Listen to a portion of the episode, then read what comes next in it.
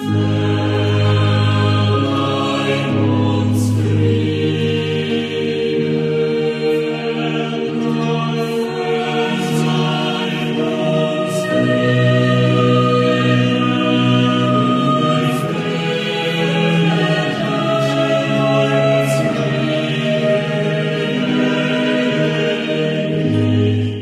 ist Einzelfall insofern, als er über die Konfessionsgrenzen hinweg musizieren konnte.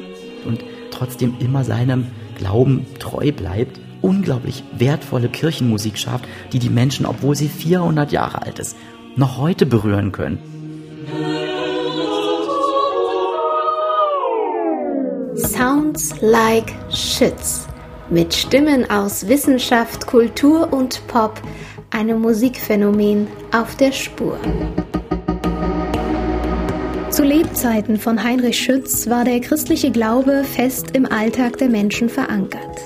Doch wie glaubte es sich eigentlich vor 300 Jahren? Warum war Kirchenmusik ein politisches Statement und wo genau positionierte sich Schütz? Genau darum soll es in der dritten und letzten Folge dieses Features gehen.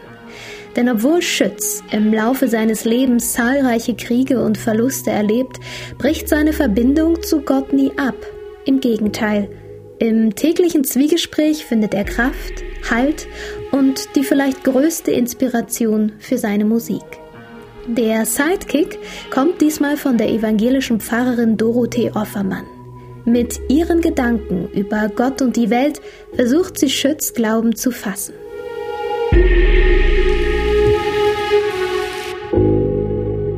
Mein Name ist Dr. Mike Richter. Ich bin seit April 2018 hier der Leiter des Heinrich-Schütz-Hauses in Weißenfels.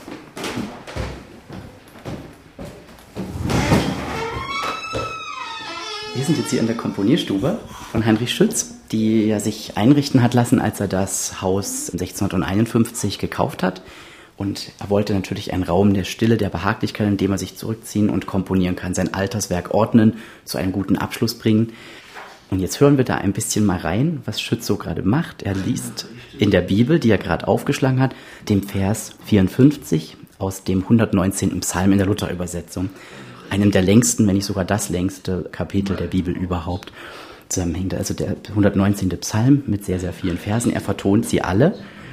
Und ganz spannend wird dann eben dieser eine Vers 54, den wir hier ausgewählt haben für die Inszenierung der Komponierstube. Das war nämlich sein Haussegen. Deine Rechte sind mein Lied, deine Rechte sind mein Lied, in meinem Hause. Deine Rechte, deine Rechte sind mein Lied, deine Rechte sind mein Lied, in meinem Hause.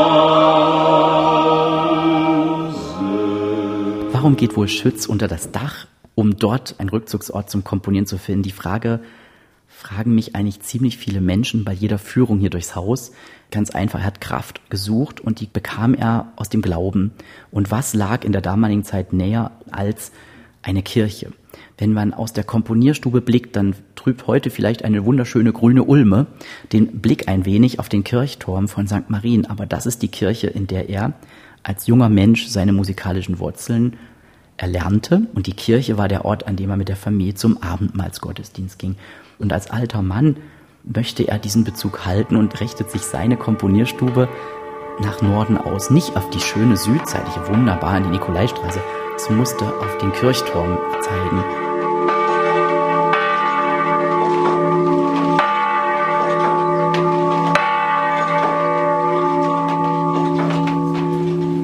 Ja, ich heiße Sven Imke und äh, unterrichte Musikgeschichte, Musikwissenschaft an der Hamburger Hochschule. Ich glaube, zu der damaligen Zeit war es gar nicht anders denkbar, als ein gläubiger Mensch zu sein. Die Idee von Gott und der Vorstellung des lebendigen Himmels, die war so präsent und so verankert in den Menschen, dass es überhaupt niemanden gab, der das in Zweifel gezogen hätte. Hinzu kommt noch, dass die Kirche, sei es die evangelische oder die katholische, so präsent war, dass sie auch im alltäglichen Leben immer eine vermittelnde Funktion auch eingenommen hatten. Viele Fragestellungen haben wir natürlich heute an die Zeit. Wie hat man damals Glauben gelebt? Wir wissen tatsächlich de facto gar nichts. Natürlich stelle ich mir das heute genauso vor. Wie mache ich denn es, wenn ich bete? Ich kniee mich vor mein Bett. Aber genauso gut müssen wir uns äh, Schütz vorstellen, der ein Tischgebet singen lässt. Das sind wir jetzt im Bereich des Spekulativen. Warum nicht hier mit seinen Gästen zusammen? Also möglich ist alles, aber wir wissen es nicht. Wir werden es auch nie wissen. Wir können verloren gegangene Quellen nicht ersetzen, aber wir können auch nicht erfinden, wie es gewesen ist. Manchmal wollen wir das, denn wir wollen Schütz als Menschen kennenlernen. Und ich merke, je länger ich in diesem Haus arbeite, desto mehr finde ich klitzekleine Punkte, die mir ein kleines Puzzle von Schütz nach und nach nahe bringen. Aber ich komme ihm immer nur einen kleinen Schritt näher. Ich werde diesen Komponisten nie ganz erfassen können. Es gibt einen Brief an eine Kurfürstin, wo er den Tod seiner Frau bedauert, die ja sehr jung gestorben ist. Und da sagt er, dass ihm das Komponieren Freude gewesen sei und Trost meiner Traurigkeit.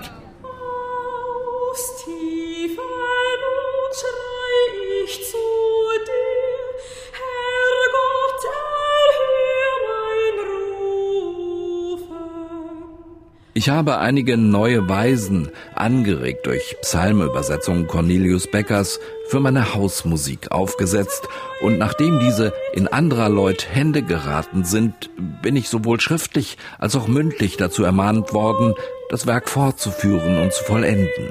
Obwohl allerlei andere Arbeit auf dem Tischen lag, war es doch Gott der Allmächtige selbst, der mir dieses Büchlein in die Hände legte um in meiner Betrübnis über den unverhofften Tod meiner lieben Frau Magdalena Trost zu schöpfen. Und tatsächlich, meine Arbeit daran, die Vertonung der Psalmen, wurde zur Trösterin meiner Traurigkeit. Das ist aber eine ganz große Ausnahme. Normalerweise hat sich Schütz zu solchen Themen nie geäußert. Deswegen kann man darüber auch nur spekulieren. Bei dir gilt nichts in Gnad und Kunst, die Sünde zu Ich bin Dorothea Offermann. Ich bin Pfarrerin in Finsterwalde in der Trinitatiskirchengemeinde. Die Psalmen sind eigentlich das Gesangbuch der Bibel. Also wundert mich überhaupt nicht, dass jeder Komponist, jeder Liedermacher sich zu den Psalmen hingezogen fühlt, weil sie im Großen und Ganzen eigentlich das ganze Leben widerspiegeln. In der größten Dankbarkeit, in den Glücksmomenten, im Fröhlichsein, im Hüpfen und Tanzen und Singen und Springen. Und gleichzeitig in den Klagezahlen kommt das größte Elend vor. Äh, also alles, was man sich vorstellen kann, wird in den Psalmen aufgefangen. Darum auf Gott wir hoffen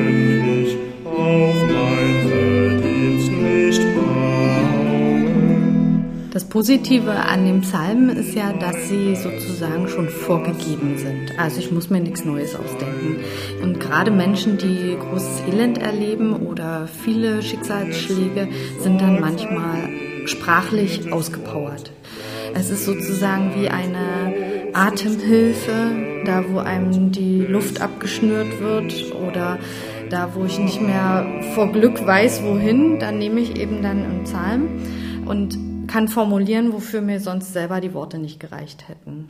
Mein Name ist Konrad Küster, ich bin Professor für Musikgeschichte, Musikwissenschaft an der Universität in Freiburg im Breisgau. Wenn Schütz das getan hat, dann hat er getan, was normal war. Wo sucht man sonst heute seinen Trost? Möglicherweise findet man ihn gar nicht, sondern ist verzweifelt. Möglicherweise hat man nur noch Zukunftsangst. Kann sein. Aber die Leute haben den Halt in der Bibel gefunden. Und Selbstverständlich haben sie ihn im Psalter gefunden, der Lyrik für alle Lebenslagen enthält. Und wenn man sich nun den Schütz überlegt, was hat der mit dem Psalter angestellt? Er hat Psalmtexte genommen, um seine riesig großen Kompositionen in der venezianischen Klangräumlichkeit oder in der Tradition davon zu komponieren.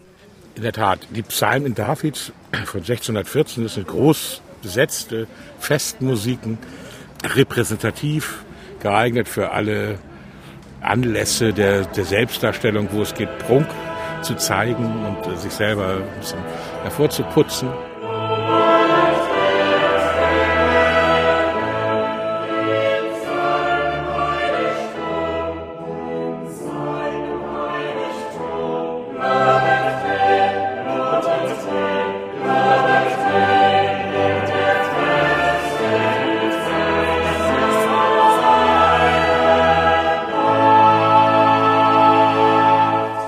Backup-Schalter ist eine ganz anderer Natur. Das sind so kleine, kleine Liedchen. Aber es ist wahr, hier wie dort ist der Psalm die Grundlage. Luther hat ja gesagt, der Psalm ist ein Abbild auch der Bibel. Also Schütz hat die Psalmen vertont in dem Bewusstsein, die Bibel zu vertonen, wenn man das übertrieben sagen will. Und das konnte eben in allerlei Couleur geschehen.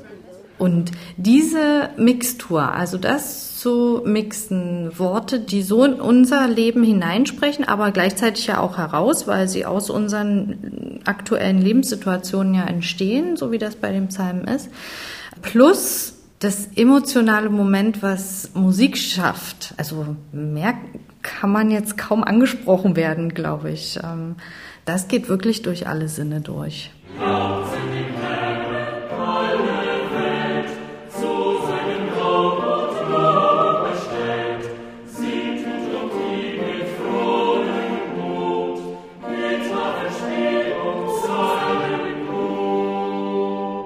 Glaubensrichtung im 17. Jahrhundert ist eine schwierige Kiste. Ganz einfach deswegen, weil man natürlich die Zeit des Dreißigjährigen Krieges hat, der Dreißigjährige Krieg aber nicht nur zwischen Lutheranern und Katholiken geführt worden ist, sondern es gab auch die Dritten, das ist der Gesamtbereich der reformierten Bekenntnisse, Zwinglianer, Calvinisten.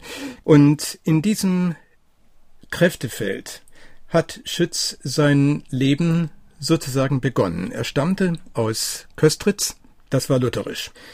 Moritz der Gelehrte war reformiert. Er war Calvinist. Und der hatte eine schöne Hofkapelle in Kassel und hat Schütz einfach abgeworben. Und dieser abgeworbene Schütz wurde aus dem hessischen calvinistischen Kassel zur Ausbildung ins katholische Venedig geschickt. Das heißt, wenn man da durchkommen will, da muss man Weltbürger sein. Und das ist etwas, das Schütz sein Leben lang gemacht hat. Er war Beamter des sächsischen Kurfürsten schließlich, er war Kapellmeister. Auf die Weise hatte er eine feste Aufgabe dort in der Regierung. Er hat aber genauso Kompositionen geschrieben für ein Treffen 1627 in Mühlhausen in Thüringen, wo man versucht hat, den Frieden wiederherzustellen, wo man versucht hat zu retten, was noch zu retten war. Und natürlich, wenn man da für das Atmosphärische zuständig ist, so wie Schütz das war, dann schreibt man da nicht eine Jubelkomposition für Sachsen und putzt die Katholiken runter, sondern man wendet sich an alle und versucht, die mit einer solchen Stimmungsmusik einzufangen. Und weil Schütz das ganze Leben lang solche Aufgaben hatte, deswegen weiß man eigentlich überhaupt nicht, wo er glaubensmäßig stand, obwohl man sicher sein kann, dass er ein aufrechter Lutheraner war.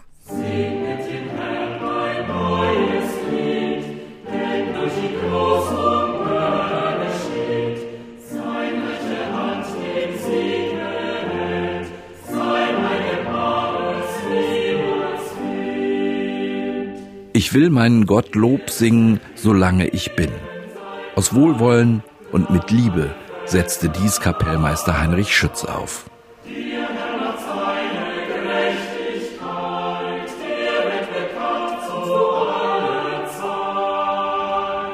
Natürlich gibt es von ihm viel Kirchenmusik und natürlich war sein Glaube auch in ihm verwurzelt.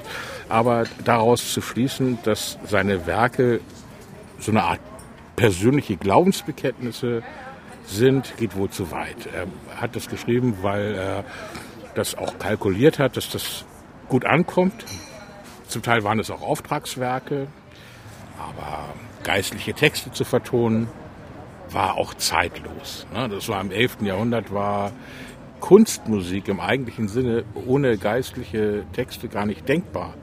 Die weltliche Musik hat sich dann schon auch entwickelt, und lief dann parallel, aber die repräsentativen großen Werke, die gedruckt wurden, die auch eine gewisse Verbreitung hatten, das waren alles Kirchenmusiken. Man muss es eigentlich auch von daher sehen, dass in einem so konfessionellen Zeitalter die Arbeit mit geistlichen Texten ein Bekenntnis nicht des Komponisten ist, sondern ein Bekenntnis der Politik zu einer bestimmten Sache. Wir wissen heute wieder in, in einer ganz neuen Weise, warum man Kriege führt weil man nicht so sein will wie die anderen. Und wenn man sagt, ich möchte nicht so sein wie die anderen, dann ist das genau der Konflikt, in dem das Christentum steht, in der Zeit, insofern, es ist eine schwierige Partie für die Fürsten auch, womit sie sich schmücken.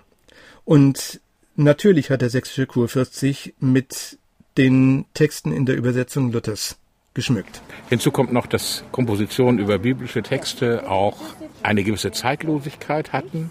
Sie waren sozusagen universell gültig und nicht nur für einen bestimmten Anlass. Es gibt ja auch Werke von Schütz, die nur, nur ein einziges Mal passend waren, nämlich an dem Tag, wo sie aufgeführt wurden. Aber diese überzeitlichen Texte der Bibel konnten eben immer und immer wieder verwendet werden und waren von daher auch attraktiver eigentlich. Man muss bei den geistlichen Texten immer unterscheiden zwischen Texten, die im Gottesdienst eine Rolle spielen und Texten, die sozusagen auch über den Gottesdienst hinausreichen können. Wenn ein Fürst zu seiner Tafel etwas musizieren lassen will und dabei nicht nur die Spielleute einsetzt, sondern auch Sängerinnen oder vor allem Sänger, dann macht man ja sozusagen keinen Fehler, wenn man einen geistlichen Text nimmt. Und es gibt in der Bibel eine ganze Reihe Texte, die auf Anhieb überhaupt nicht erkennen lassen, dass sie etwas mit der Bibel zu tun haben. Zum Beispiel hütet euch, dass eure Herzen nicht beschweret werden mit Fressen und Saufen und Sorgen der Nahrung. Das ist aber auch einer der deutschen Texte, die Schütz komponiert hat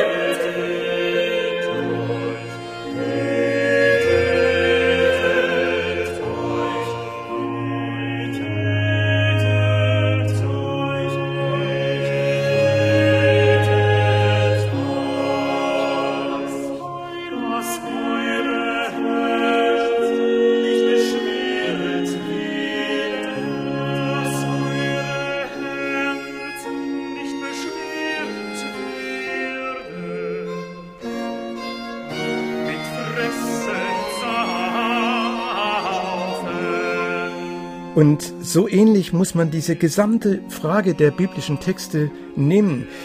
Es war eben ein konfessionelles Zeitalter und man hat religiöse Texte auch gebraucht, wenn es nicht um die in dem Sinne wirklich geistliche, kirchliche Musik geht.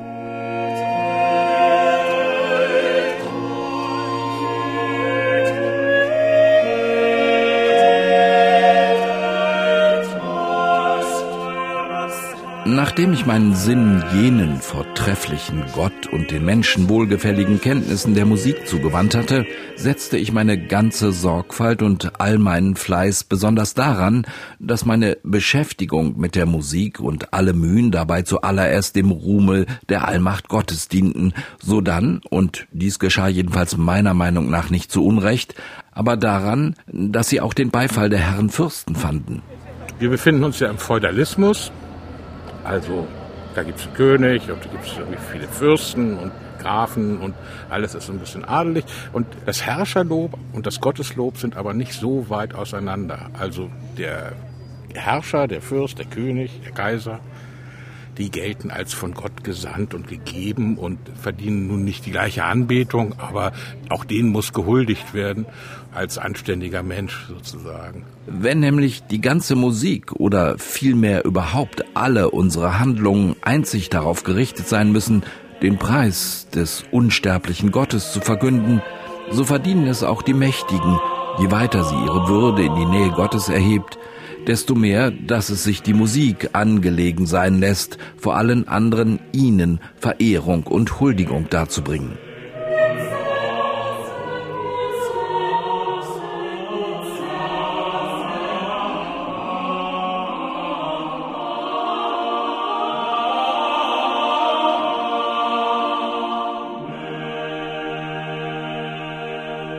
Also Heinrich Schütz war ja ein Mann, der zu seinen Lebzeiten, ich möchte wirklich sagen, das Schlimmste vom Schlimmen, aber auch das Schönste vom Schönen erleben durfte und musste. Und dieser Mann ist 87 Jahre und einen Monat geworden, in einer Zeit, in der der 30-jährige Krieg in seiner Heimat wütete. Und warum vergöttere ich ihn jetzt aber?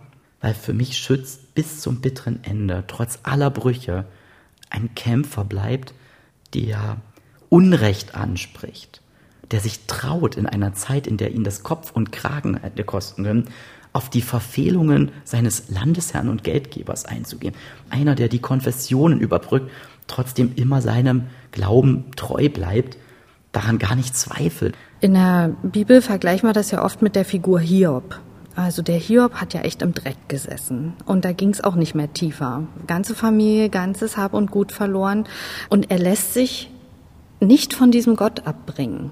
Und das ist ja dieses trotzige, verzweifelte Festhalten wieder allen Elend. Es gibt einen, auf den muss ich mich verlassen können, an dem muss ich festhalten können.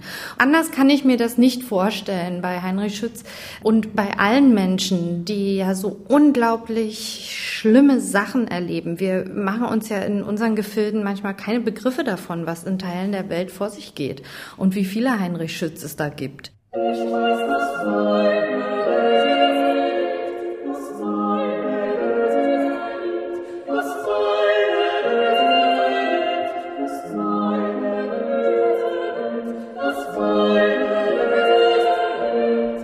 Alternative dazu wäre ja, dass wir uns wie Hiob im Elend irgendwo hinsetzen und uns unsere Wunden lecken und genau an diesem Punkt bleiben. Die Weltgeschichte konnte nur weitergehen, weil es Menschen gab, die in diesem Elend, wie zum Beispiel im Dreißigjährigen Krieg, nicht sitzen geblieben sind, sondern sich dagegen aufgelehnt haben, weil es welche gab, die auch in dem größten Elend immer noch gesagt haben, nein, wir bleiben an diesem Punkt nicht stehen, sondern wir gehen weiter. Es gibt Zukunft für unser ganz privates, persönliches Leben, aber es gibt Zukunft auch für unsere Welt und aus dieser Haltung heraus, das ist eine für mein Empfinden zutiefst gläubige Haltung, egal in welchem Glauben. Da bleibe ich nicht beim christlichen Glauben stehen, sondern wirklich zu sagen, ich glaube daran, dass es Zukunft für diese Welt gibt. Und ich meine, vielleicht übertreibe ich da und ziehe ein bisschen was von meiner Biografie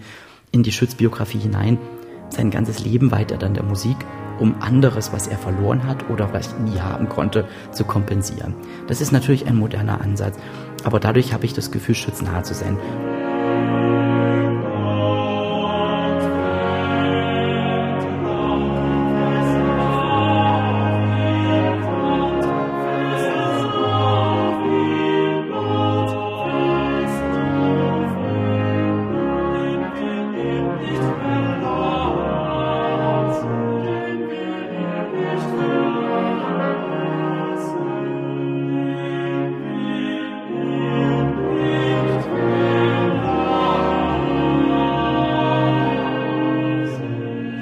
Schicksalsschläge, die Schütz auch erlebt hat persönlich, waren eben für ihn von Gott vorgesehen und man musste dann irgendwie damit umgehen. Und das hat er ja auch gemacht. Daraus nur zu folgern, dass es Gott nicht gibt, äh, die Idee wäre ihm gar nicht gekommen. Allenfalls die, dass er Schütz eine besondere Prüfung auferlegen wollte die es dann aber auch zu bestehen gab, um irgendwann mal in der Himmelskantorei Musik machen zu dürfen. Das ist doch ein Ansporn, oder?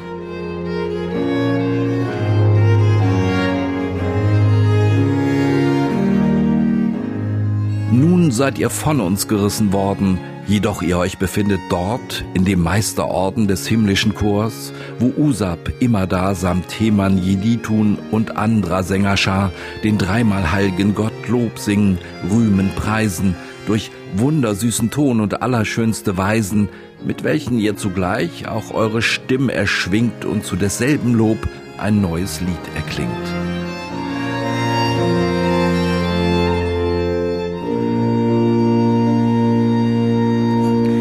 Zu der festen Überzeugung des barocken Menschen gehört eben auch die Vorstellung einer Himmelskantorei. Man muss es sich so vorstellen, äh, dass man dort oben im Himmel ewig Gott lobt. Klingt heute ein bisschen langweilig, aber damals war es das höchste Gut, äh, mit den Engeln zusammen zu musizieren, doppelchörig womöglich. Und Schütz hat in mehreren seiner Vorreden zum Ausdruck gebracht, dass es sein größter Wunsch wäre, irgendwann auch mal in dieser Himmelskantorei zu sein und mit den anderen zu musizieren, mit den Engeln. Das, das, das war eine tolle Vision für ihn. Und ich glaube, darin zeigt sich auch sein Glaube, dass er diese Vision so oft auch formuliert hat. Wenn mir verhelfen wird, dass dieser Angst und Leiden auch Gott an solchen Orten selbst zu wohnen bei der auserwählten Schar und Himmelskantorei. So wollen wir zugleich auf engelische Weisen mitsamt den Cherubin und Seraphin hochpreisen, der Höchsten für und für uns singen.